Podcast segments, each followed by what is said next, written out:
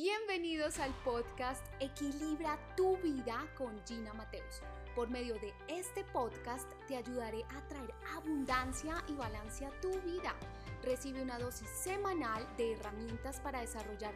tu potencial, fuerza mental y emocional para equilibrar tu vida con abundancia. Me gusta muchísimo el concepto de amor incondicional. Muchas veces creemos que nuestros hijos, nuestra pareja, nuestro trabajo necesitan muchísimas más cosas de las que creemos, pero en términos generales lo que necesitan las situaciones y las personas a nuestro alrededor es amor incondicional. Pero ojo, porque hoy te quiero hacer una salvedad al respecto y es que el amor incondicional es algo muy hermoso que nosotros amamos a una persona tal cual como es, la aceptamos. Sin embargo, debemos establecer límites a ese amor incondicional y el límite a ese amor incondicional a nuestro trabajo, a nuestros hijos, a nuestra pareja, es que no vaya en contra de nuestros propios principios que no vaya en contra de ser fieles a nosotros mismos. Nosotros podemos amar mucho a nuestra pareja, nosotros podemos quererla como es, pero si tal vez esa persona con la que yo estoy no me deja de alguna manera desarrollar lo que yo quiero o no me deja desarrollar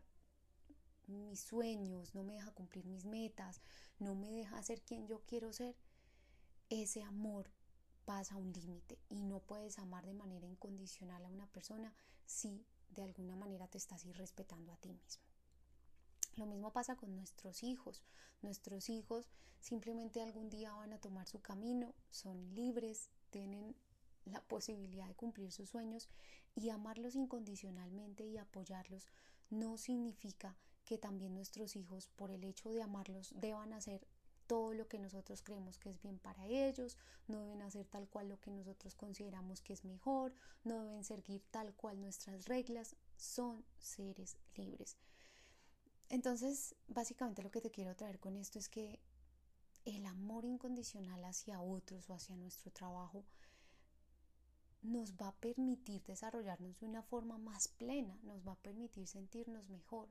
pero si nosotros estamos pasando por encima de nosotros y porque yo amo demasiado mi emprendimiento y tengo demasiada pasión, entonces le gasto demasiadas horas y ya incluso voy en contra de mi salud, voy en contra de mi equilibrio de vida, pues no,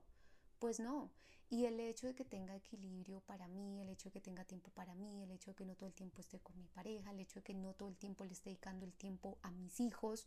no significa que no los ame de manera incondicional, significa que pongo límites a ese amor, que amo como son, que tolero, que respeto, que empatizo, pero que también amo y respeto y soy fiel conmigo mismo. Este episodio ha terminado. Recuerda implementar las invitaciones que te he hecho porque la conciencia más acción generará los resultados que necesitas para evolucionar y transformarte. No olvides suscribirte a este podcast y seguirme en mis redes sociales para aprender herramientas que te permitan atraer abundancia y equilibrio a tu vida. Recuerda, el compromiso es conmigo.